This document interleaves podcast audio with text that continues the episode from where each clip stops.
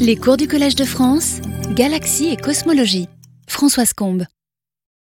Bonjour à tous et bonne année. Je suis ravie de vous retrouver. Donc nous allons parler aujourd'hui pour ce premier cours qui est dans le cadre de la formation hiérarchique des galaxies. Nous allons parler des noyaux actifs et des quasars au début de l'univers. On va voir qu'il y a énormément de trous noirs très massifs dont on a la difficulté d'expliquer la présence.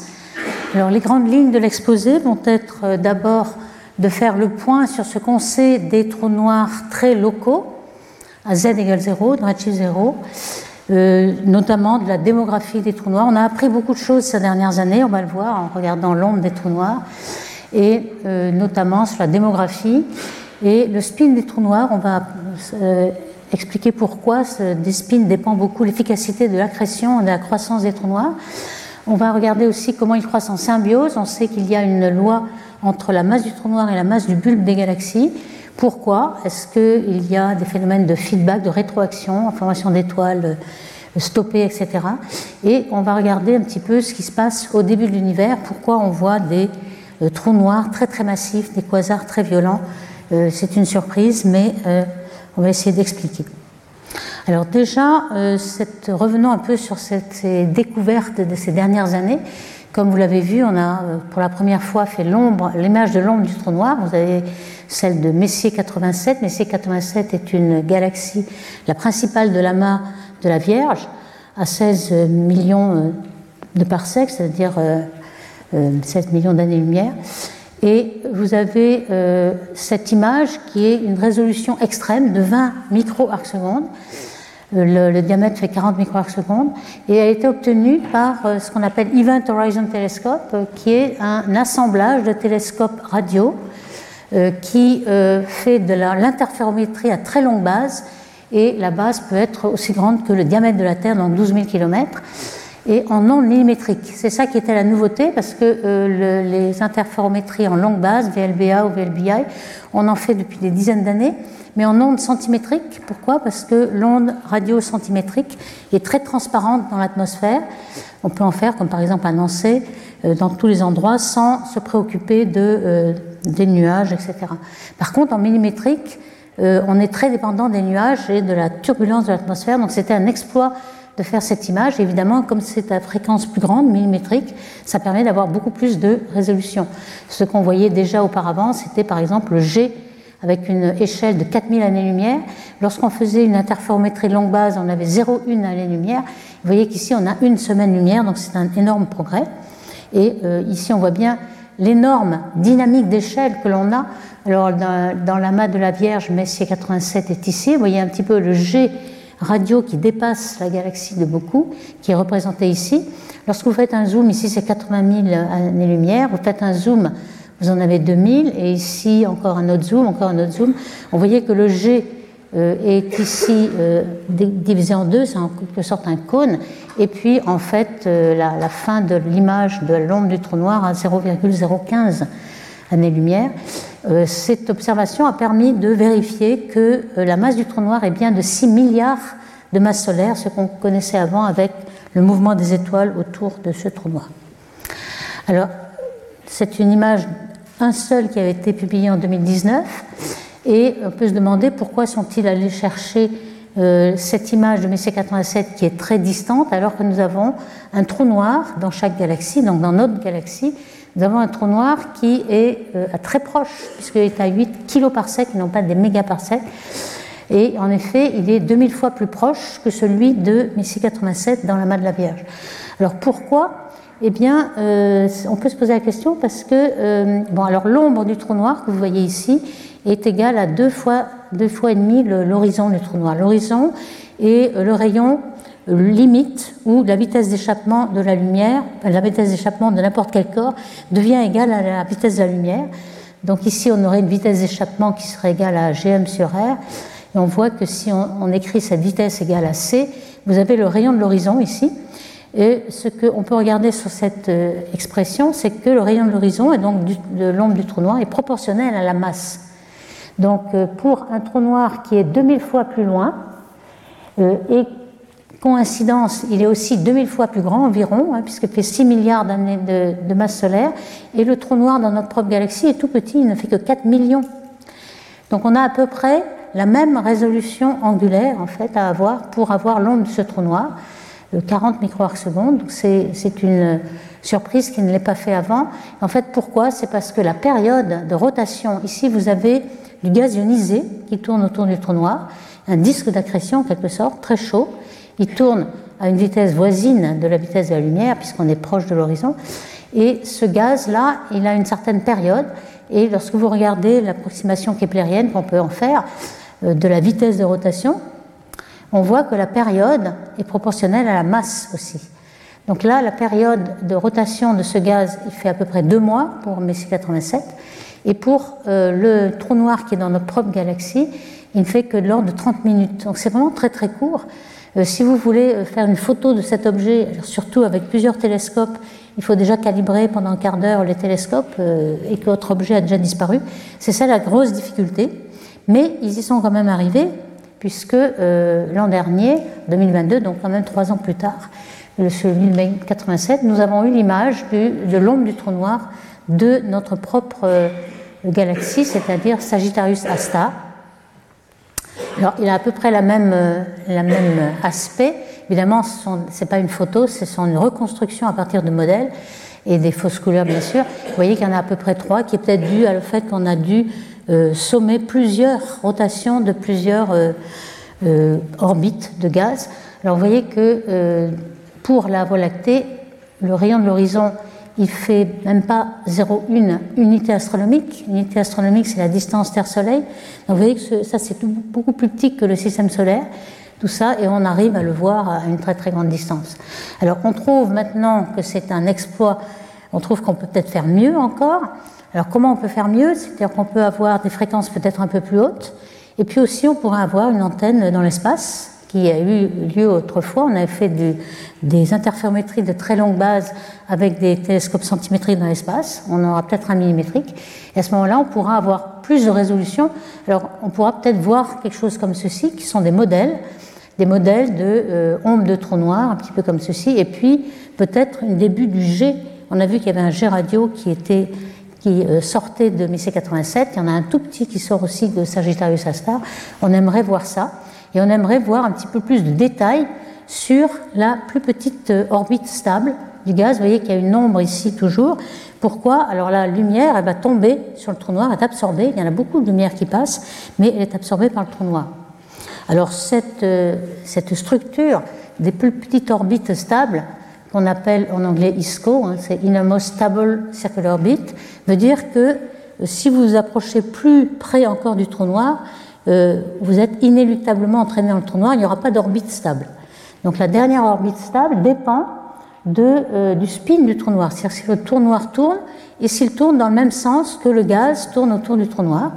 Alors vous avez par exemple, en fonction du euh, rayon gravitationnel, qui est la moitié de l'horizon ici, en rouge, vous avez, en fonction de la rotation du trou noir, alors on convient de euh, caractériser cette rotation par le moment angulaire J, et puis une quantité sans dimension, en divisant par M2 et puis des constantes fondamentales.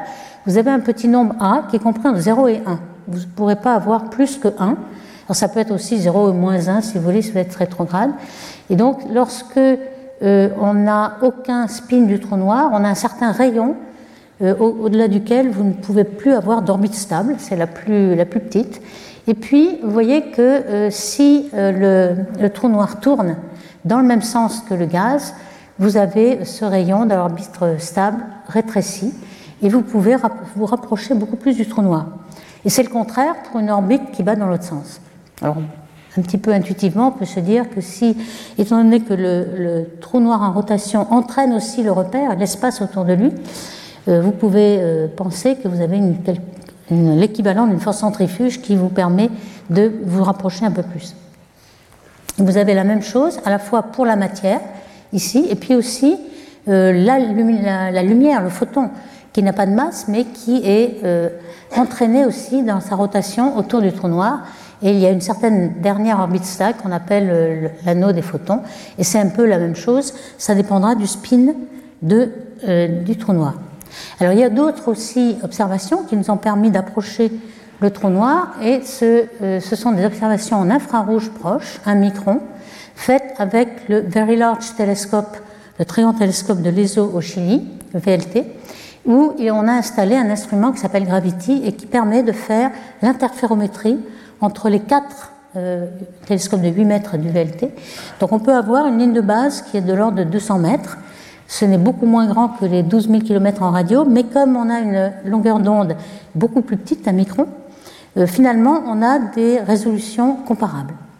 Et donc on va voir que euh, peut aussi regarder le gaz qui tourne très vite autour du trou noir. Alors déjà, on a pu regarder avec une grande précision l'étoile qui tourne la plus proche, là qu'on appelle S2, qui tourne autour du trou noir. Le trou noir est ici.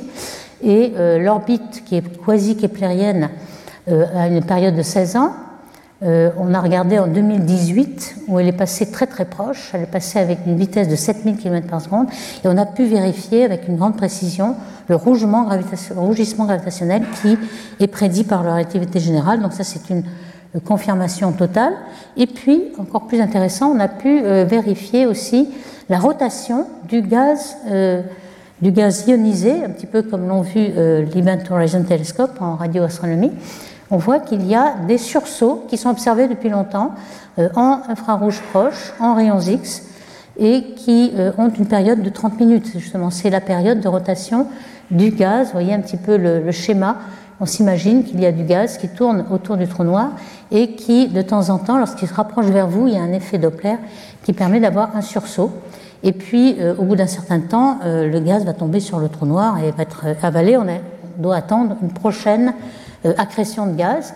Alors, c'est ce qui a été observé. On ne peut pas faire d'image en, un micron à cause de l'atmosphère et, du nombre d'antennes que vous avez, mais on peut suivre le sursaut, le, petit nuage en fait, et on a pu voir qu'il était en train de tourner avec 100 000 km par seconde autour du trou noir, avec une, orientation qui n'a rien de euh, par la tranche. Hein. la, Voie lactée, on la voit par la tranche, mais là, le 10 accrétion n'a rien à voir, une, orientation aléatoire qui a plutôt un angle de 30 degrés, donc presque vue de face. Et puis, on aurait pu par là euh, avoir le spin, mais euh, malheureusement, on est à une position intermédiaire. Ici, vous avez la période de rotation de ce gaz autour du, trou noir et le rayon en, angle micro-arc seconde. En vert, vous avez euh, l'orbite stable la plus proche du trou noir euh, en vert pour A égale 1, c'est-à-dire un spin direct qui tourne le plus possible. En orange, celui qui ne tourne pas, et en bleu, celui qui tourne de façon rétrograde. Et en fait, on se trouve au milieu, donc tout est possible. On peut avoir A égale 1, il faudrait attendre d'autres gaz pour trancher. Alors pourquoi euh, le spin du trou noir est très important pour l'efficacité d'accrétion du trou noir? Eh bien, simplement parce que euh, lorsque le gaz arrive euh, de très loin dans la galaxie, mettons, on peut dire l'infini, et qu'il tombe sur ce rayon, qui est le dernier dans lequel il va rayonner, évidemment, si on arrive à ce rayon qui est limité, on n'aura qu'une certaine fraction de l'énergie gravitationnelle. Et puis, si lorsque A égale 1, on peut aller jusqu'à très près du trou noir, à ce moment-là, on aura beaucoup plus d'énergie gravitationnelle. Euh, c'est un petit peu comme vous avez un barrage, vous arrêtez l'eau au milieu, vous avez beaucoup moins d'énergie que si elle tombe jusqu'au bout. Donc euh, on pourrait dire que euh, pour une petite masse m, l'énergie potentielle c'est Gm sur R, et elle peut être égale à jusqu'à un demi de mc2. Donc on peut tirer dans, le rayonnement autant d'énergie que la moitié de la masse, ce qui est énorme. Et évidemment, pour A égale 0, vous pourrez en tirer qu'une petite partie, et jusqu'à 30% pour A égale 1, si on fait bien le calcul. Donc on a, euh, pour la même masse qui est accrétée par le trou noir, beaucoup plus d'énergie qui est diffusée vers l'observateur que euh, s'il y a un spin ou non. Donc ça, c'est très important. On peut aussi le, le mesurer, par exemple, lorsqu'on a un noyau actif, on a une aile, on a une spectre qui a deux ailes, qui correspond à la rotation. Donc euh, ce qui vient vers vous, donc qui est décalé vers le bleu, a plus d'énergie. Euh, il y a un boost relativiste, donc vous avez une aile qui est plus forte que l'autre. Et puis l'autre, vous avez le rougissement euh, dû à, la relativité générale, et vous avez une aile rouge qui vous indique un petit peu le, rayon autour du, quasar auquel vous êtes. Donc vous savez si vous avez un spin positif ou, négatif. Alors ici, en général, quand on le mesure sur les galaxies, on l'a mesuré sur plusieurs galaxies, les spins des trous noirs supermassifs tournent assez vite, et surtout dans le sens direct. Et on voit que, en effet, si du gaz arrive dans le sens rétrograde, il va être entraîné par le trou noir jusqu'à ce qu'il tourne dans le sens direct. Donc en fait, il y a le trou noir, en fait, qu'est-ce qu'il crée dans sa gravité? Il crée une déformation de l'espace. Cette déformation, elle tourne aussi. Et euh, tout ce qui est dans l'espace est obligé de tourner avec l'espace. Donc il va tourner, va être obligé de tourner euh, dans le bon sens. Alors comment on calcule la masse de ces trous noirs? Eh bien, euh, tout dépend de la proximité du trou noir. Hein. Si vous avez des trous noirs dans des galaxies proches, où on a beaucoup de résolution, par exemple avec le Space Telescope Hubble, euh, ici vous avez un exemple où on a pu voir le gaz ionisé qui tournait autour du trou noir et avoir un, schéma de vitesse, donc vers le bleu et vers le rouge, qui est très fort et qui vous donne la masse du trou noir.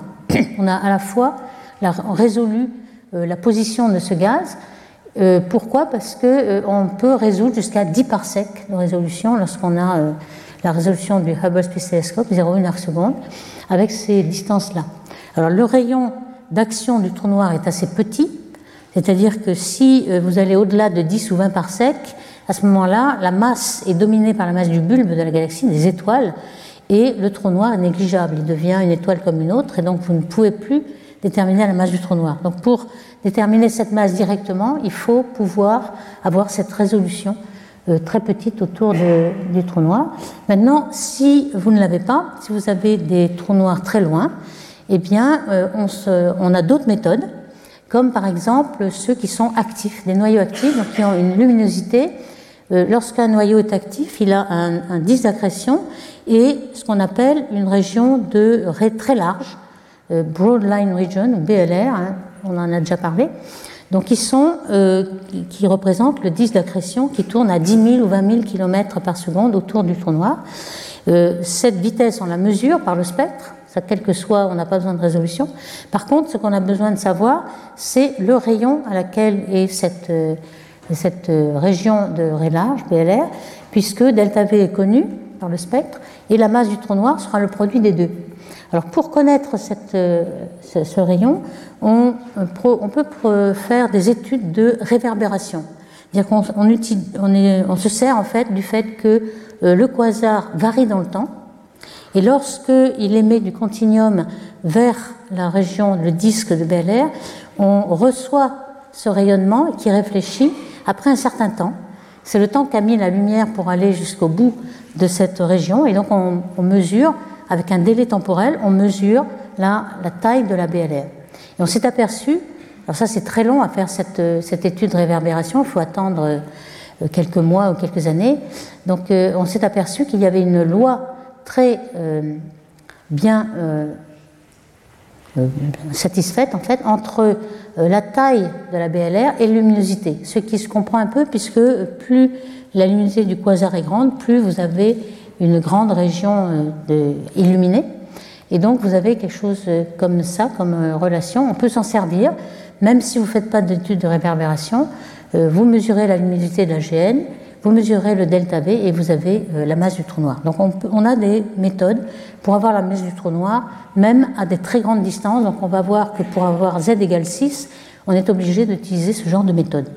Et puis si vous avez des des galaxies qui sont un peu plus proches. Vous avez d'autres méthodes comme les masers, ça c'est une, une méthode qui est très précise. Vous avez euh, par exemple des molécules H2O qui tournent autour du trou noir, très proches. Euh, dans la région euh, du trou noir, où vous, êtes dominé par la gravité du trou noir, et lorsque ces masers, dans ces disques qui sont presque vus par la tranche, euh, peuvent être en émission cohérente. Donc c'est un laser en, micro-ondes, si vous voulez. Et donc l'émission est très très forte. Ça vous permet de faire une observation de très grande interférométrie à très grande base. Et donc vous avez un signal sur bruit très fort et vous pouvez mesurer la vitesse de rotation. C'est ce qui a été fait par exemple pour cette galaxie, mais on en connaît maintenant plusieurs dizaines. Et avec les instruments futurs, on comptera plusieurs centaines. Ce qui est très intéressant puisque vous avez pour ce disque le mouvement propre, on voit les, les de eau bouger en fonction du temps, on voit la vitesse et on voit la, la, distance linéaire. Donc on a avec très grande précision les distances de ces galaxies. Alors voici comment, à partir de ces mesures de masse, on a pu détecter cette relation qui est très célèbre, qui relie la masse du trou noir à la masse du bulbe des galaxies. Vous voyez, en jaune, c'est le bulbe, en bleu, le disque. Le disque ne joue pas, curieusement, on va voir pourquoi. Et lorsqu'on a par exemple une galaxie elliptique comme Messier 87, on peut avoir une masse de 6 milliards de masses solaires, alors que la nôtre, on est plutôt ici à 4 millions. Donc ça, c'est euh, une relation qu'on aimerait comprendre entre la masse du trou noir et la masse du bulbe. Alors elle est relativement bien vérifiée, mais justement, lorsqu'on va très loin, au début de l'univers, donc euh, z égale 6, c'est-à-dire euh, dans le premier milliard d'années de l'univers qui en contient 13,8, donc c'est vraiment moins de 10% de l'âge de l'univers. Euh, on a des quasars, on a la masse de ces quasars par la, méthode que je vous le disais, la de la GN, la, largeur du spectre, etc. Et on a la masse dynamique. Alors évidemment, à cette distance-là, on ne peut pas distinguer bulbe et disque, puisque la galaxie fait quelques pixels, mais on peut avoir quand même une idée de la masse dynamique, parce qu'on a des raies, des molécules, on peut avoir CO, on peut avoir C2, qui euh, qui font une carte de toute la galaxie et qui nous donnent la vitesse de rotation. La vitesse de rotation, la taille de la galaxie, on a à peu près la masse dynamique. Et puis, cette loi que l'on attend avec les trous noirs locaux, et tout ce qui est en bleu, vert ou rouge, hein, ce sont des euh, quasars à z égale 6. Et cette masse des trous noirs est toujours supérieure à celle à laquelle on pourrait s'attendre avec la relation que l'on a à, localement. Donc ça, c'est un problème, on va voir pourquoi. Pourquoi cette masse est plus grande Alors, ce qui est aussi intéressant, c'est que euh, on a beaucoup de formations d'étoiles dans ces, dans ces quasars. Donc, on sait que la masse dynamique va augmenter, la masse d'étoiles va augmenter ici, et la masse du trou noir aussi, lorsqu'il va accréter, on va augmenter de la même façon. Donc, on va, ça c'est quelque chose qui est presque linéaire. Donc, on va augmenter ces flèches-là, vous disent la trajectoire qu'il y aura dans les prochains millions d'années. Et euh, si on peut extrapoler jusqu'à aujourd'hui, on devrait trouver ces trous noirs qui sont au-delà de euh, la, relation. Alors pourquoi est-ce qu'on les voit aujourd'hui? Eh bien, on en voit quelques-uns aujourd'hui qui sont au-dessus de la relation. Ici, c'est la relation à, localement, z égale 0. Vous avez euh, la masse du bulbe, ou sigma, qui est un proxy de la masse du bulbe, et la masse du trou noir. Et vous avez en rouge, ce sont les galaxies elliptiques, qui ont le plus gros trou noir. En bleu, les galaxies euh, spirales avec des disques. Et puis en vert, vous avez les galaxies d'amas, qui sont les plus grosses galaxies euh, qui sont au centre des amas, des galaxies cannibales, qui sont des grosses galaxies elliptiques. Et très souvent, ce sont celles-ci, les vertes, là, qui sont au-delà de la relation et qui sont finalement euh, beaucoup trop grosses. Le trou noir est beaucoup trop gros par rapport à la masse de la galaxie. Alors on peut avoir deux explications là, puisque en général ce sont des galaxies d'amas. Euh, ça veut dire que peut-être lorsque vous rentrez dans un amas, vous avez le gaz qui est balayé par la pression dynamique du gaz chaud qui euh, rayonne en rayons X. On sait que les amas sont, euh, ont un milieu interamas euh, de gaz très chaud qui balaye parce que la galaxie rentre avec une grande vitesse, balaye ce gaz. Donc finalement, ce gaz n'est plus disponible pour former des étoiles. Donc vous arrêtez, vous stoppez la formation d'étoiles. Par contre, le, gaz autour du trou noir est toujours là et vous pouvez encore faire croître la masse du trou noir. Ou alors, deuxième hypothèse, si c'est la galaxie la plus centrale, elle peut avaler le gaz qui, euh, normalement, au centre de la main, le gaz chaud va se refroidir, va faire un, flot de refroidissement et ça va pouvoir être avalé par la galaxie centrale. Alors, il n'y a pas que des galaxies centrales, il y en a une qui est justement de 77, qui est un prototype de, de ces euh, trous noirs qui sont trop gros, hein, ils sont obèses en quelque sorte. Ici, vous avez une vue de la galaxie avec le Hubble et on voit très bien une euh, traînée de poussière qui absorbe le rayonnement optique avec le noyau. Et cette galaxie a été toujours une surprise puisque la masse du trou noir, qui avait été d'abord euh, évaluée avec la vitesse des étoiles du bulbe, euh, n'est pas de 0,2% de la masse du bulbe, mais plutôt 50% de la masse du bulbe, donc beaucoup trop grosse. Euh, ça a été un petit peu, il y a eu beaucoup de débats pour dire que peut-être on avait sous-estimé la masse du bulbe, etc. Ou peut-être que la vitesse des étoiles n'était pas fidèle. Mais lorsqu'on regarde la masse du gaz, alors là, c'était des molécules de, monoxyde de carbone, de CO qui tournent autour du trou noir. On voit bien qu'en effet, il y a 1000 km par seconde et que le trou noir est vraiment trop gros. Ce n'est pas euh, une illusion. Donc il y a quand même des trous noirs qui arrivent à dépasser euh, la, relation normale. Alors, cette relation normale, on aimerait l'expliquer. Alors, est-ce qu'on peut l'expliquer euh, en disant que le trou noir a une action sur sa galaxie ou le contraire? Est-ce que c'est par la masse? Alors déjà, on peut éliminer que l'effet gravitationnel du trou noir. Le trou noir a une masse, lorsqu'on est sur la, relation normale, la masse du trou noir, c'est 0,2% de la masse du bulbe, donc 0,002 fois la masse du bulbe. Donc vous voyez que son rayon d'action est tout petit, hein, il est 10 parsecs par rapport à le bulbe qui est 1 kg par sec, donc on a un volume d'influence qui est vraiment un millionième du volume du bulbe. Donc on voit bien que dès qu'on s'éloigne du trou noir, on ne voit plus le trou noir. La, gravité du trou noir est négligeable. Donc on voit bien que ce n'est pas ça qui va euh, agir sur la galaxie. Par contre, si on regarde l'énergie du trou noir, alors là, elle est considérable. L'énergie euh, dépensée, enfin l'énergie gravitationnelle euh, qui est dépensée lorsque la masse arrive sur le trou noir pour faire croître le trou noir. Alors on sait que on a comme énergie qui est rayonnée une fraction epsilon qui peut être en moyenne 10%, qui peut même être plus que 10%, de la masse qui tombe sur le trou noir. Donc si on regarde euh, à quel taux le trou noir croît, évidemment, il va croître pas seulement euh, dm, mais 1 moins epsilon. Epsilon est rayonné, donc c'est 1 moins epsilon qui va faire croître le trou noir. Et donc on peut euh, calculer l'énergie de croissance du trou noir, c'est-à-dire l'énergie qui rayonnée pour faire croître le trou noir. Donc intégrée sur toute la vie du trou noir, donc ça va être la masse du trou noir multipliée par ce, taux-là. Et on peut la comparer à la même énergie euh, qu'a euh, rayonné le bulbe, si vous voulez, l'énergie euh, de, cohésion du bulbe, qui est de l'ordre de l'énergie cinétique MV2 ou l'énergie potentielle du bulbe. Et vous voyez que quand on compare les deux, évidemment, la masse du, trou noir est bien plus faible que la masse du bulbe, mais la vitesse au carré, V pour un bulbe, c'est 200 km par seconde, et là, ben, c'est 300 000 km par seconde. Donc au carré, vous voyez qu'on va gagner énormément quand vous faites le rapport. Vous avez un rapport 400.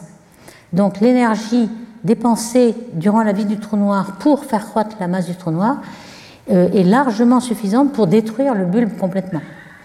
Alors pourquoi il n'est pas détruit? Eh bien simplement parce que euh, cette énergie va s'échapper par des, directions bien précises. Par exemple, lorsqu'on a une galaxie à disque ou un disque d'accrétion ici perpendiculaire au disque, dans la euh, zone de moindre résistance en quelque sorte, et donc il n'y aura qu'une faible couplage entre le trou noir et la galaxie. Donc c'est pourquoi euh, la galaxie n'est pas détruite, mais en tout cas elle peut euh, faire une rétroaction très efficace sur la galaxie. Donc par exemple euh, stopper ou modérer la formation d'étoiles.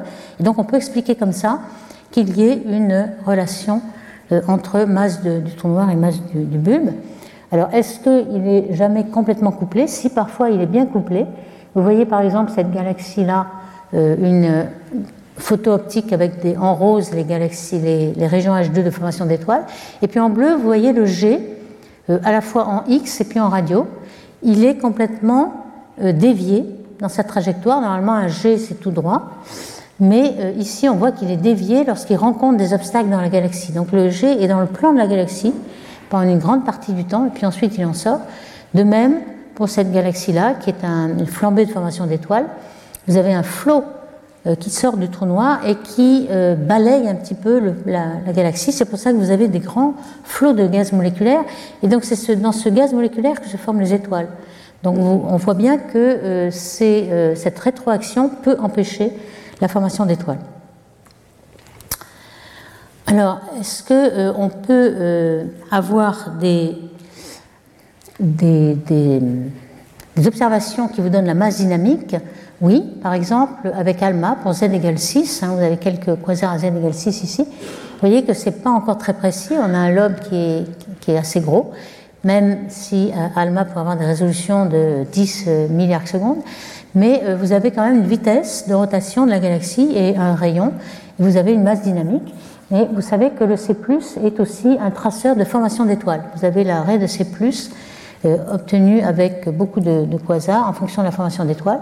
Mais vous voyez que la, masse dynamique estimée par cette méthode-là, elle est très imprécise quand même, mais elle est quand même consistante avec ce qu'on sait de la masse stellaire, par exemple. La masse stellaire, elle peut être calculée par la luminosité des, des étoiles, et avec un rapport masse sur luminosité. Et évidemment, la masse dynamique est quand même bien supérieure à la masse des étoiles, sauf pour ces galaxies-là qui ont une, certaine incertitude. Alors l'incertitude, elle est à la fois sur la masse dynamique et sur la masse des étoiles, qui est assez difficile à avoir aussi. Alors par toutes ces euh, considérations de euh, masse des, trous noirs, masse des étoiles, etc., on a pu obtenir ce genre euh, d'évolution en fonction du temps, en fonction du redshift ici ou d'évolution du temps là-haut. Et on peut la comparer à l'évolution de la formation d'étoiles cosmiques, qui est la courbe en noir ici. Au début de l'univers, donc lorsqu'on est près du Big Bang ici, on a un taux de formation d'étoiles qui croît légèrement et qui obtient un maximum euh, à peu près à 3 milliards d'années après le Big Bang, donc il y a 10 milliards d'années, et puis euh, Z ou un redshift égal 2, et euh, les courbes en bleu et en vert, c'est à, peu près la même chose obtenue avec les X et avec l'infrarouge, et on l'a quand même, pour les mettre ensemble et les comparer, on a divisé par 3300 puisque le taux de formation d'étoiles est bien plus gros. On a vu que la masse du bulbe est tout petite par la masse du trou noir est plus petite par, rapport à la masse du bulbe. Euh, on l'a calibré avec ce rapport-là. Et vous voyez que c'est la même courbe, c'est-à-dire que le maximum se fait au même, au même moment. Donc ça conforte le fait qu'il y a vraiment une symbiose entre la formation des étoiles et la formation des trous noirs qu'il y a au centre des galaxies. Il y a ce qu'on appelle un petit peu un downsizing, c'est-à-dire qu'on forme les plus gros objets et les plus gros quasars au début, et non pas à la fin. À la fin, aujourd'hui, on, commence à, accréter de la masse sur les petits trous noirs, de même que pour les galaxies euh, qui forment des étoiles, on forme des grosses galaxies elliptiques au début, et puis aujourd'hui, celles qui forment des étoiles, ce sont des galaxies naines. Ça peut paraître paradoxal, mais ça peut être expliqué par des simulations. Alors pourquoi on a un problème de croissance des trous noirs et d'avoir des trous noirs aussi gros au début de l'univers? Ça, c'est le problème clé qu'on va essayer de résoudre. Euh, ici, euh, on, rappelle que, évidemment, au début de l'univers, vous avez des galaxies qui sont pleines de gaz, beaucoup de filaments cosmiques qui alimentent les galaxies en gaz. Donc, le problème d'aliment, de, fuel, de, ne se pose pas. Mais en fait, se pose le problème qu'il y a une, limite à cette accrétion de masse, qui est la limite d'Eddington, qui est due au fait que lorsque euh, le trou noir avale du gaz, et ce gaz rayonne énormément d'énergie, la pression de radiation elle-même compense la gravité et vous ne pouvez plus accréter de gaz. Donc il y a une limite euh, qui a été depuis longtemps euh, calculée et qui est proportionnelle à la masse du trou noir. Donc vous pouvez au mieux euh, accréter du gaz avec cette limite-là, c'est-à-dire une masse qui croît avec le temps et qui est proportionnelle à la masse du trou noir elle-même. Alors au début, si vous partez avec des petits trous noirs, vous voyez que la, la croissance a beau être exponentielle, puisque vous croissez proportionnellement à la masse, eh bien, si vous avez une petite graine au départ, ça va prendre beaucoup de temps. Le temps caractéristique de doublage, en fait, de la masse, c'est plutôt 45 millions d'années. Et il faudra, pour atteindre les milliards de masses solaires que l'on voit dans les dans les quasars à z égale 6, il faudrait 860 millions d'années. Vous allez me dire que ce n'est pas énorme par rapport à l'âge de l'univers, mais euh, si on démarre de z égale 20, là où on commence à voir les premières galaxies, jusqu'à z égale 6 ou 7, là où on voit les quasars, eh bien on n'atteindrait que des quasars de 6 millions et non pas de 6 milliards. Alors après, ça croît très vite, mais c'est au début, c'est très très très lent, puisqu'on part de petites graines qui sont des, euh, des trous noirs de masse stellaire qui sont dus à l'explosion d'étoiles en supernovae, par exemple. Alors d'autres solutions euh, pour atteindre ces trous noirs en très peu de temps seraient par exemple euh, eh bien, de rayonner plus que la, cette fameuse limite. Cette fameuse limite, c'est une limite théorique qui est calculée comme si la luminosité était tout à fait isotrope, sphérique. En fait, on voit dans les simulations, ici vous avez une coupe d'un trou noir qui est ici et qui accrète euh, du gaz qui vient d'un disque ici, qui euh, protège un petit peu par euh, la colonne densité de gaz et de poussière, qui protège le gaz, et toute la pression de radiation se passe dans, le, dans la direction perpendiculaire. Donc il est possible que vous puissiez aller un petit peu au-delà de la limite d'Eddington. Bon, peut-être c'est un petit peu trop, 100 fois, mais si vous pouvez accréter beaucoup plus, c'est-à-dire que la durée de vie ici tôt serait divisé par 10 ou 100, alors là, évidemment, il n'y a plus aucun problème. Euh, il y a aussi euh, le fait qu'on peut partir d'une masse beaucoup plus grande au départ. La petite graine qui était 10 masses solaires pourrait être beaucoup plus grosse. Et par exemple, partir euh, d'une masse de gaz qui a s'effondré complètement en trou noir. Ça, on va en parler beaucoup. On ne sait pas si ça existe, mais euh, c'est une idée qui est, qui est venue du fait que euh, observe que deux, sortes de trous noirs. Aujourd'hui, on observe énormément de petits trous noirs de masse stellaire dans la Voie lactée, qui sont dus à la mort des étoiles. Comme il y a 200 milliards d'étoiles, vous avez peut-être un milliard de petits trous noirs dans la Voie lactée, donc ça, vous en avez beaucoup. Et vous avez aussi des trous noirs supermassifs dans chaque galaxie, entre un million et un milliard de masse solaire. Entre-temps, vous avez des trous noirs de masse intermédiaire qu'on ne voit pas. Donc l'idée serait peut-être qu'une partie des trous noirs se serait formée euh, au début de l'univers par effondrement d'un nuage de gaz de 10 puissance 5 masse solaire et que vous sautez euh, les, les, les, trous noirs de masse intermédiaire directement. Alors ça, c'est pas encore démontré, mais c'est une spéculation. Alors, ce qu'on voit aujourd'hui, ce sont des trous noirs euh, à z égale 6, il y en a un grand nombre. Et puis aujourd'hui, avec le, JWST, le James Webb, on a détecté jusqu'à 7,7, ce sont les plus lointains quasars qui ont été vus. Donc on a déterminé la masse du trou noir avec la luminosité et le spectre du trou noir. Et on voit que ces trous noirs sont toujours parmi les plus massifs de ceux qu'on observe aujourd'hui. Donc les plus massifs se forment très très tôt. Ça, c'est le gros problème.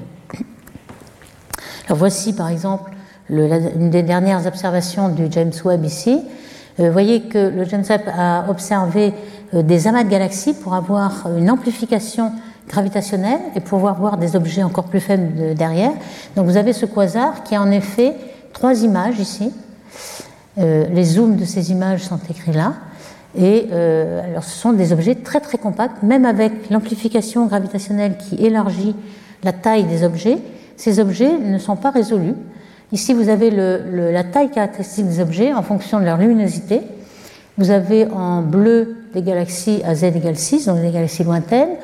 Et puis ces quasars-là qu'on voit ici sont une limite inférieure, ils sont plus petits que la résolution. Donc ils sont ici, c'est vraiment très très compact. Et d'autre part, euh, d'autres personnes ont essayé de regarder le gaz avec ALMA. Avec ALMA, on peut avoir le gaz avec la molécule CO, avec le lion C+. Et euh, tous ces points sont des quasars. Ici, on a programme WISH qui veut dire euh, des, objets sélectionnés par le télescope WISE et, le Sloan. Mais tout ça, ce sont des quasars. Et vous voyez que par rapport à la, la relation d'échelle normale, on a tous ces quasars qui ont beaucoup moins de gaz alors pourquoi? Ils sont en train de former beaucoup d'étoiles, donc ils ont une très grande efficacité de formation d'étoiles, ils ont très peu de gaz, et euh, peut-être ils sont très perturbés, peut-être il y a beaucoup de feedback, c'est pour ça que le gaz a été perturbé, mais c'est une caractéristique de ces quasars. Alors quant à leur masse, en fonction de la masse de la galaxie, ici on aurait la fonction de la, la galaxie ici et la fonction du bulbe, vous voyez qu'elles sont, toutes bien supérieures euh, comme masse à ce qui est prévu à z égale 0 par les galaxies locales. Alors un des exemples qui, euh, représente ces quasars, vous voyez euh, avec quel signal sur bruit ALMA peut regarder ces raies de C+. Et ici vous avez une galaxie qui est bien résolue, vous avez la courbe de rotation, vous avez le rayon, vous avez la masse dynamique qui est assez bien déterminée. Et ce, cet objet-là, c'est un de ceux-là qui, on le voit, forme beaucoup d'étoiles, donc la masse totale va augmenter et la masse du trou noir aussi. Donc on peut euh, voir qu'il va se déplacer ici, il ne va pas rejoindre la droite malheureusement, mais il va continuer à croître dans cette direction. Alors que peuvent dire les simulations numériques pour ce problème? Pas grand-chose en fait. On peut, euh, avec les simulations cosmologiques par exemple, voir où sont euh, les grosses galaxies qui vont devenir des centres d'amas Ici, vous avez euh, la matière noire, les galaxies, les filaments cosmiques, il y a en général trois filaments, et au centre des filaments, vous avez des groupes ou des amas de galaxies qui sont en préparation. Et lorsque, euh, ici c'est z égale 6, et lorsque vous êtes à z égale 0, cet objet-là va devenir un amas de galaxies, donc avec une galaxie centrale d'amas qui va être très massive et qui donc a des trous noirs de 1 milliard de masse solaire. Donc c'est certainement ces objets-là que l'on voit à z égale 6. Euh, qui sont destinés à devenir ces gros objets, mais euh, la, formation du trou noir est quelque chose qui est en dessous de la résolution des simulations, donc on ne peut pas euh, on a des recettes à donner et ces recettes sont calquées sur les observations. Donc c'est l'observation qui va dire aux simulations ce qu'il faut prendre pour former des trous noirs, mais on ne va pas avoir de, de renseignements sur les simulations. On peut par contre avoir des recettes que l'on met dans les modèles semi-analytiques, ce qu'on appelle SAM, Semi-Analytic Model, qui sont un petit peu calqués sur l'arbre de fusion des galaxies dans la simulation cosmologique. Et ensuite, on peut euh, jouer sur les recettes de formation. Alors, on a deux façons de former les trous noirs. D'abord par accrétion de gaz, c'est le, le, mode prédominant à grand redshift, euh, qui est euh, le mode en, en bleu ici. Et puis, ce mode-là va diminuer. Pourquoi? Parce que par expansion, vous avez les filaments qui sont de plus en plus ténus et plus faibles. Et donc, les galaxies vont recevoir de moins en moins de gaz. Et puis, vous avez un autre qui est la coalescence, c'est-à-dire la fusion de galaxies dans le système hiérarchique de formation des galaxies. Les galaxies se forment par fusion et les trous noirs aussi. Et donc, au début, ils ont des petits trous noirs, et puis à la fin, c'est celui-là qui domine sur le bleu, le vert domine sur le bleu, à z égale 1. Vous voyez que la moitié de l'âge de l'univers, ici c'est en, redshift, mais la moitié de l'âge de l'univers est à z égale 0,7. Donc, toute la deuxième moitié de l'âge de l'univers, vous avez la coalescence, la fusion des trous noirs qui domine dans la création de matière des trous noirs, la croissance des trous noirs, et au début, c'est le gaz. Donc ça, on arrive à, faire varier ces paramètres dans ces modèles. Euh, il y en a d'autres ici, par exemple, en, en se basant sur euh, euh les simulations d'illustrices. Et euh, ici, vous avez une graine, une graine du trou noir, c'est-à-dire la masse initiale du trou noir au départ, qui va être un petit peu euh, ajustée pour voir quelle va être la distribution, le nombre de trous noirs en fonction de leur masse. Et vous voyez que euh, vous avez, selon la, la graine que vous supposez au départ, plus ou moins de, de trous noirs d'une masse donnée.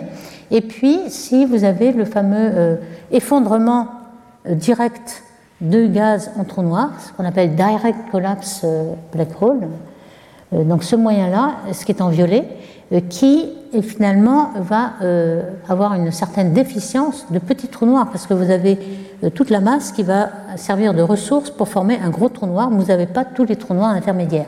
Donc c'est là le, choix en fait que vous avez.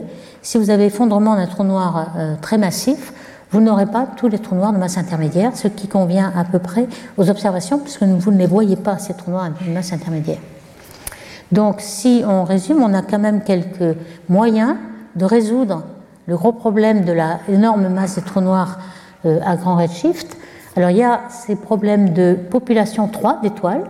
Les étoiles sont peut-être beaucoup plus grosses euh, au début de l'univers, euh, on a déjà parlé. Parce, pourquoi? Parce qu'elles euh, n'ont pas de métaux. Hein. Au début, les premières, les toutes premières, n'ont pas eu le temps de former le carbone, l'azote la, et l'oxygène. C'est ce qu'on appelle métal dans cosmologie, hein, tout ce qui n'est pas formé dans le Big Bang et qui est formé dans les étoiles. Et ces métaux sont des refroidissants. Donc si vous n'avez pas de métaux dans le gaz qui forme une étoile, l'étoile ne va pas pouvoir dissiper l'énergie, ne va pas pouvoir fragmenter. Et donc vous avez de très grosses étoiles euh, des étoiles qui peuvent faire un million de masses solaires ou, ou, plus. Alors, soit elles explosent en supernovae et vous pouvez avoir des graines qui font 100 masses solaires. Alors, on a vu qu'avec 100 masses solaires, euh, la croissance des trous noirs exponentielle va suffire pour former euh, des trous noirs d'un milliard de masses solaires à z égale 6. Ou alors, cet effondrement euh, global, encore plus gros que cela, directement a formé des, trous noirs qui ont passé l'étape de, masse intermédiaire et qui sont déjà à 10 puissance 5, 10 puissance 6. Alors certains ont, essayé de voir si on avait assez de gaz autour du trou noir pour l'alimenter en permanence. Donc dans ce travail, par exemple, il y avait euh, le temps qu'il faut pour former à z égale 6 des milliards de masses solaires. Vous voyez que euh, c'est possible si on part de 100 masses solaires sans être super Eddington, mais il faut commencer à z égale 30 ici. Si vous commencez plus tôt, vous n'arrivez pas, mais vous arrivez à ce trou noir-là euh, si vous avez 60% du temps, vous accrétez. Et surtout, si vous n'ajoutez pas le trou noir euh, par fusion de galaxies, on va voir que c'est possible ça. Ou alors, euh, ça dépend un petit peu de la distribution de gaz autour des, trous noirs. Si la distribution est très piquée, vous avez en permanence la luminosité d'Eddington, c'est ce qui est prévu ici. Ou si vous avez un plateau, alors c'est plus difficile et vous avez euh, cette courbe-là. Donc ça, c'est possible de faire varier tous ces paramètres, car on n'en sait pas grand-chose. Hein. Ici, cette vision résume un petit peu toutes les possibilités. Elles sont très nombreuses, mais je, je montrerai juste que les extrêmes. Hein.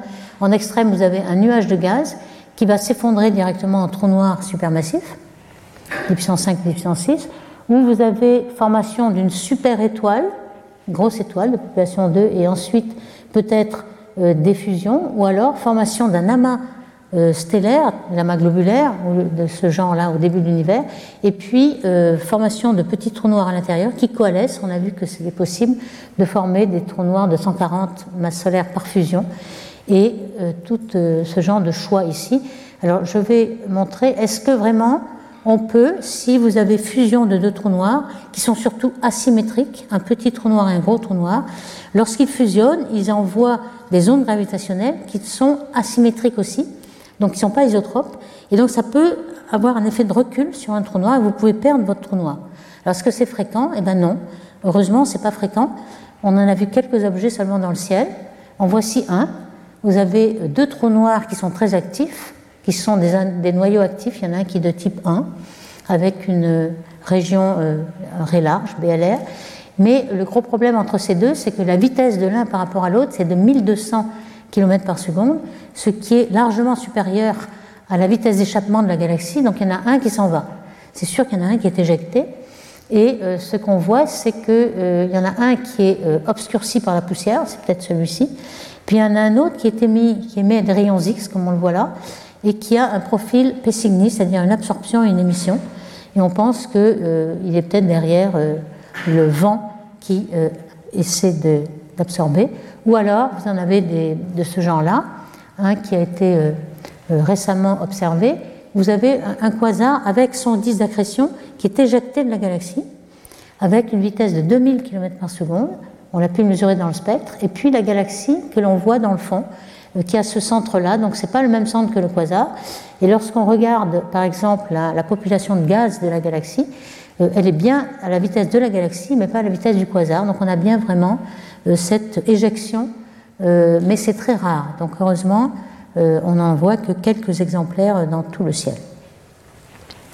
Alors, est-ce qu'on peut aussi essayer de simuler euh, la formation des étoiles de population 3, celles qu'on n'a jamais vues parce qu'elles sont, elles durent très peu, quelques millions d'années au début de l'univers, et ensuite, dès que euh, les éléments lourds ont été formés, le gaz est enrichi, et les étoiles de deuxième ou troisième génération euh, sont de population 2 car elles sont enrichies en métaux et elles sont de beaucoup plus petite taille. Donc ces simulations-là, euh, euh, ont montré qu'on peut commencer, mon Z égale 100, 26, etc. Ici, ce sont des mini-halos, c'est même pas des galaxies, c'est des tout petits halos de matière noire qui sont beaucoup plus petits qu'une galaxie et qui euh, contiennent les premières étoiles. Vous voyez que ces simulations-là, on a une dynamique d'échelle entre 6 kg par sec jusqu'à 0,06 par sec énorme pour pouvoir voir comment le gaz est alimenté et comment les étoiles peuvent se former avec ici la température qui correspond à cette densité-là. Et euh, surtout, le problème, c'est de ne pas détruire les étoiles par la rétroaction, le feedback, l'outflow, qui fait que euh, la luminosité d'Eddington pour les étoiles est aussi atteinte et la pression de radiation éloigne le gaz. Donc ici, euh, ces simulations permettent de savoir quelle masse va rester et quelles sont les, masses des étoiles de population 3. Alors, est-ce qu'on en voit? Eh bien, euh, oui, il est possible qu'on en ait vu dans plusieurs objets. Alors, par exemple, celui-ci, CR7, c'est euh, cet objet qui a plusieurs composantes et qui a la caractéristique très unique d'avoir une raie d'hélium 2, hélium ionisé, à 1640 angstroms. Cette raie a besoin d'une excitation très grande, d'une température très chaude pour être excitée. Donc, c'est un traceur de population 3, parce que ces étoiles géantes ont une température de surface de 100 000 degrés. Kelvin, beaucoup plus que les étoiles de population 2 normales, qui sont les étoiles O et B, qui ont 10 000 ou 20 000 euh, Kelvin de température de surface. Donc si vous avez besoin de ces étoiles pour exciter cette raie, donc cette raie est un traceur de l'existence de ces étoiles. Donc il semblerait que ce soit le cas. Alors on a le spectre de ces deux objets qui, sont, qui est très rouge, donc on a ces objets sont assez anciens. Et puis A, c'est une partie de l'extérieur de la galaxie qui émet beaucoup de Lyman alpha et, cette raie de H2. Donc euh, on pense que peut-être euh, les premiers euh, ont formé des, populations 3 qui ont ensuite ionisé toute une région, et c'est pour ça qu'on peut voir le Lyman alpha qui sort, parce que la première génération a ionisé euh, tout l'espace. Alors, vous allez me dire, il n'y a pas que ces étoiles de population 3 qui peuvent avoir ces températures-là et exciter l'arrêt. Il y a aussi les noyaux actifs de galaxies, les trous noirs. Est-ce qu'il y a un trou noir? Apparemment, dans le spectre, il n'y en a pas, mais ça pourrait être caché par la poussière ou ça pourrait être un trou noir qui s'est effondré de façon euh, directe alors il y a quand même un indice qui euh, dit que peut-être il y aura aussi un trou noir, c'est qu'il y a un, outflow de gaz qui est à 160 km par seconde. On a l'arrêt de l'hélium qui n'est pas à zéro mais à 160. Alors ça c'est difficile de l'obtenir avec la population 3 qui ionise le gaz environnant mais ne pousse pas le gaz. C'est pas comme les, noyaux actifs poussent le gaz par une pression de, de radiation. Ici c'est pas le cas. Donc les deux modèles ici ont été faits et on n'arrive pas avec le modèle de population 3 seul euh, d'avoir cette observation de, outflow. Donc il est possible qu'on ait les deux. Hein, donc cet objet unique ici est un exemple de euh, peut-être euh, on aurait un trou noir qui se serait effondré de façon globale avec aussi un effet de feedback et donc une coquille de gaz qui s'en va à la vitesse de 160 km par seconde, donc que l'on voit avec l'arrêt de H2. Alors ici, on a, euh, lorsqu'on effondre un trou noir énorme, on peut avoir euh, ce qu'on appelle euh, une quasi-star, qui a développé aussi Martha Balanteri, qui va nous parler tout à l'heure dans son séminaire. autour du trou noir, le trou noir développe beaucoup d'énergie, donc il a besoin d'évacuer cette énergie. Et euh, lorsque le gaz euh, arrive, ici, on a un petit peu ce qui se passe dans une étoile, c'est-à-dire la convection qui permet d'évacuer l'énergie de façon plus rapide. C'est ce qui se passe aussi dans le Soleil. Vous avez euh, l'énergie nucléaire qui se dégage au centre, et puis vous avez un gradient de vitesse, donc vous pouvez avoir la conduction, mais plus rapidement, vous avez une convection qui se passe dans le Soleil pour évacuer l'énergie, et là, ce serait quelque chose qui se passerait comme dans une étoile, avec la, le gaz qui accrète autour du trou noir, même s'il a déjà été créé. Donc c'est possible, on aurait des masses très très grosses, donc on aurait résolu le problème d'avoir, de sauter le pas de toutes ces masses intermédiaires et d'avoir un trou noir déjà très grand. Donc justement, c'est ça qui, qui, euh, est le problème et que je finirai avec les dernières euh, dix minutes. C'est euh, où peut-on trouver ces trous noirs de masse intermédiaire? On sait qu'on a des trous noirs dans chaque galaxie, alors, les grosses comme Messier 87 qui font euh, des milliards de masses solaires, euh, des galaxies normales comme la nôtre, euh, Andromède qui est ici, qui a un bulbe beaucoup plus gros et qui a une masse 30 fois plus grosse pour son trou noir que le nôtre. Et puis, si on doit trouver des trous noirs de masse intermédiaire, peut-être dans les galaxies naines ou alors dans les amas globulaires. Mais là, on n'en a pas vu avec une grande abondance. Alors, pourquoi On en a cherché, bien sûr? Euh, par exemple, une galaxie naine 4395, M33 déjà, qui est très proche de M31. Euh, c'est une galaxie qui est beaucoup moins massive, une galaxie naine. On a cherché un trou noir, il n'y en a pas du tout. Et euh, par rapport à la relation d'échelle entre la masse du trou noir et la masse de la galaxie, on est dix fois en dessous. Donc il y a quand même des galaxies naines qui n'ont pas de trou noir. Alors pourquoi? Eh bien, on peut l'expliquer en disant que le trou noir tombe au centre par friction dynamique c'est-à-dire euh, le trou noir euh, a une certaine orbite, il perd son énergie et son moment angulaire quand il donne son énergie aux étoiles qui sont autour ou à la matière noire, et c'est par friction dynamique qu'on peut freiner et on peut faire spiraler le, trou noir au centre. Mais cette friction dynamique, le temps de friction dynamique, varie comme l'inverse de la masse. Donc si vous avez un trou noir de petite masse, ça peut être très long, ça peut prendre le temps de Hubble. Donc c'est pour ça que les galaxies naines, peut-être, ont des trous noirs qui sont quelque part, mais on ne sait pas où. Donc si elles ne sont pas au centre, euh, c'est quand même relativement difficile de les trouver.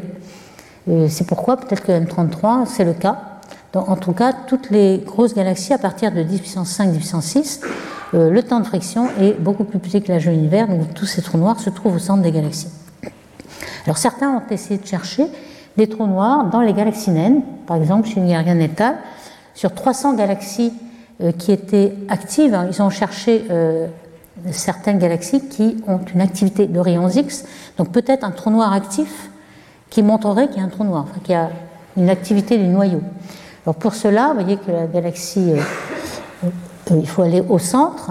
Évidemment, le trou noir étant tout petit, de puissance 4 masse solaire, le rayon d'action est tout petit, donc on n'a pas la résolution, mais on peut regarder s'il est actif toutes les raies de, raies larges ou étroites. Hein, étroite, c'est un peu plus loin, mais large, comme s'il y avait un disque d'accrétion.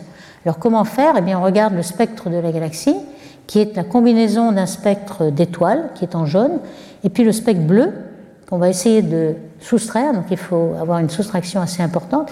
Il faut avoir beaucoup de signature bruit sur le spectre aussi.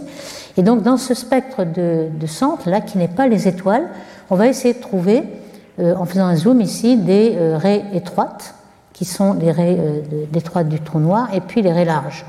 Alors c'est ainsi, euh, par cette étude sur 300 cas, qu'il y en a une dizaine qui a été trouvée avec des raies larges et qui a permis d'obtenir la masse du trou noir qui sont là. Alors évidemment, ce sont des trous noirs quand même qui sont assez importants, des puissance 5, hein, c'est les plus hautes de la masse intermédiaire, mais qui ont l'air de vérifier la relation entre masse du bulbe et masse du trou noir, mais avec les faibles masses. Donc euh, ça, ça paraît logique. Mais il y a quand même un, échec, un, problème, c'est que euh, ces euh, sources X qui sont présumées être des AGN, elles ont une petite luminosité, puisque ce sont des petits AGN. Donc on appelle ces sources ultralumineuses X en référence à ces binaires X. Lorsqu'il y en a une étoile binaire, où il y a un trou noir de masse stellaire qui, qui correspond à l'explosion d'une étoile en supernovae. Le compagnon est resté en train de tourner autour. On sait qu'une partie de l'enveloppe de l'étoile normale peut tomber sur le trou noir et euh, être accrétée, donc former un disque d'accrétion. C'est ce qu'on appelle un micro-quasar, parce qu'en fait, on a à peu près un trou noir avec 10 d'accrétion, etc.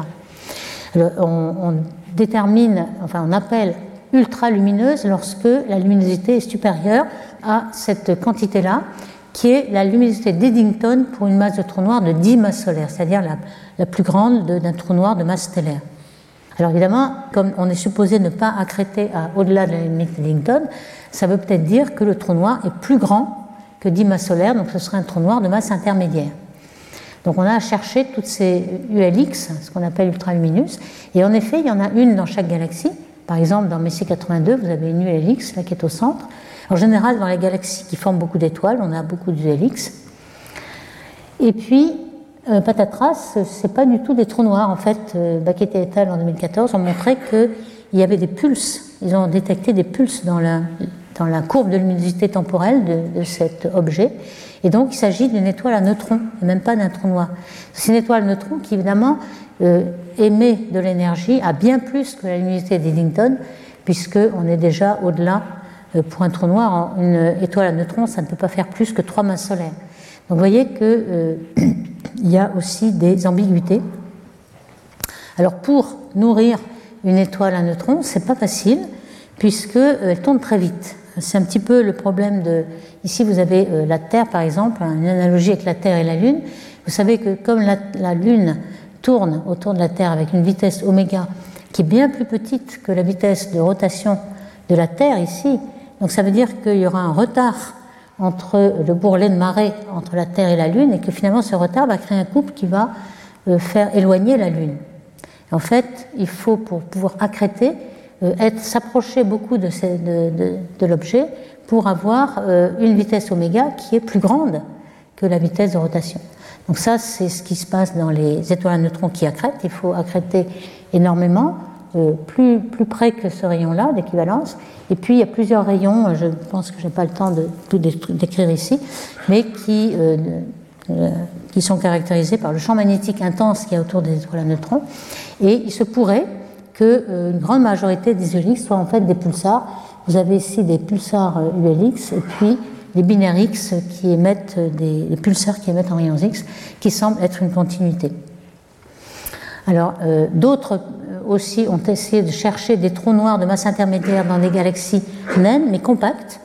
Et dans ces galaxies compactes, ils ont trouvé, les ultra compacts et les compacts elliptiques, ils ont trouvé des trous noirs qui étaient assez gros, euh, parfois 10 puissance 5, 10 puissance 6, et on en conclut que c'était peut-être des galaxies euh, qui étaient autrefois plus massives, qui ont gardé le gros trou noir et qui ont été euh, épluchées éplucher lorsqu'elles rencontrent un amas, par exemple. Et c'est pourquoi vous avez des trous noirs plus gros que la relation d'échelle, car elles étaient autrefois de grosses galaxies. Donc ça, c'est une possibilité aussi. Et il y a quand même un cas qu'on appelle hyperlumineuse X, donc c'est au-delà des ultralumineuses, euh, qui semble être euh, un vrai euh, trou noir de masse intermédiaire, qui est un trou noir qui se trouve dans une petite galaxie compagnon d'une grosse galaxie lenticulaire. Et ce, ce, trou noir serait de, l'ordre de, de 10 puissance 2, 10 puissance 5, donc exactement dans la gamme des trous noirs de masse intermédiaire. Alors ici, on pourrait aussi penser, comme l'ont fait Ferrumato et al., qu'il s'agirait d'une galaxie compacte qui aurait un trou noir assez gros, mais qui a, euh, la, le reste de la galaxie euh, aurait été épluché. Alors en fait, donc si je résume un petit peu, euh, par quel mécanisme vous pouvez former des, trous noirs de masse intermédiaire? Bon, je passerai sur les trous noirs primordiaux qui sont une grande spéculation, mais vous pouvez avoir une amas dense d'étoiles, des amas globulaires, ça je vais en parler un petit peu en quelques minutes, et puis les étoiles de POP3 dont on a déjà parlé. Alors pour les amas globulaires, euh, on sait depuis très longtemps que euh, lorsque euh, l'amas globulaire contient 10 puissance 5 étoiles, il y a une interaction entre les étoiles Contrairement à ce qui se passe dans une galaxie où vous n'avez aucune collision entre étoiles parce qu'il y a des milliards d'étoiles, donc vous avez un champ moyen et vous n'avez aucune déflexion, là vous avez euh, des interactions entre deux étoiles qui euh, échangent de l'énergie. Donc ce sont des collisions en quelque sorte un peu élastiques, il n'y a pas d'énergie perdue, mais il y a de l'énergie qui passe d'une étoile à l'autre. Et dans ce cas, on appelle ça le temps de relaxation, et ce sont les étoiles qui sont à l'intérieur qui donnent leur énergie aux étoiles plus, lointaines. Donc vous avez une relaxation des étoiles massives qui tombent au centre, et puis peu à peu, vous avez euh, un profil de concentration, et euh, on prédit que euh, le cœur va s'effondrer en trou noir. Donc c'est une possibilité. Alors on a essayé de vérifier qu'il y avait des, des, trous noirs au centre des amas globulaires. il y a aussi possibilité, comme on l'a vu dans les ondes gravitationnelles, on a trouvé des trous noirs de 142 masses solaires et on l'interprète comme euh, des fusions successives de petits trous noirs dans un amas globulaire. Ça, c'est une possibilité. Ils vont tomber au centre, évidemment. Et euh, on a fait aussi des simulations de savoir justement comment aller euh, former le gros trou noir au centre. Alors il y a un problème, c'est que cet effondrement du centre n'est valable que si on ne prend pas en compte la physique des étoiles. Lorsqu'on prend en compte la physique des étoiles, vous avez des binaires et ces binaires vont se resserrer et vont donner de l'énergie au reste des étoiles et finalement vont empêcher le, cœur de s'effondrer en trou noir. Et c'est pour ça que, par exemple, euh, vous avez un amas globulaire qui a été récemment étudié par euh, Vitral et Mamon, et euh, ils ont cherché de trouver le, trou noir au centre. En fait, il y a une masse sombre au centre, mais qui est faite d'une accumulation de petits trous noirs, mais il n'y a pas de gros trous noirs. Il y a quelque chose qui est diffus, naine blanche ou trou noir, mais toujours pas de trou noir massif de masse intermédiaire au centre des amas globulaires. Donc, euh, bon, là, je pense que je vais passer. J'ai bien dit euh, ULX, dynamique, etc. Et puis, il y a aussi, euh, pour qu'on ne trouve pas de masse de trou noir au centre des, amas globulaires, eh bien, s'il y avait un, un, trou noir de masse intermédiaire, vous pourriez disperser la trajectoire des étoiles et vous n'aurez plus de ségrégation. Je vous ai dit qu'il y avait des ségrégations, c'est qu'on trouvait des masses d'étoiles plus lourdes au centre. Et en effet, euh, avec un trou noir, vous n'auriez pas de ségrégation. Avec trou noir, vous avez une simulation en vert. Et les données sont en rouge. On voit qu'il y a toujours une ségrégation. Donc ça veut dire qu'il n'y a pas de trou noir de masse intermédiaire dans les amas globulaires. Euh, avec la dynamique, on a aussi euh, pensé trouver peut-être un trou noir dans un amas globulaire de M31, qui est toujours un des candidats où il pourrait y avoir un trou noir au centre mais ça, ce n'est pas encore très très sûr.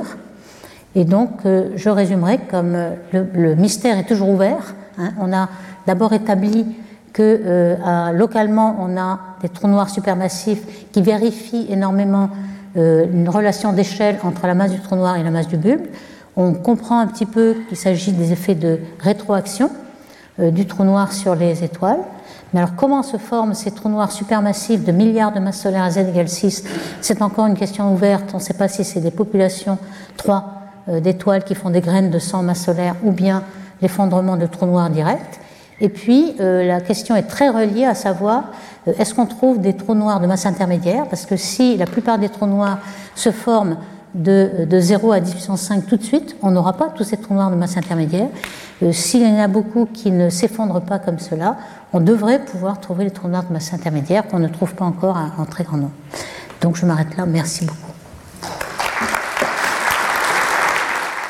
Retrouvez tous les contenus du Collège de France sur www.colège-2-france.fr.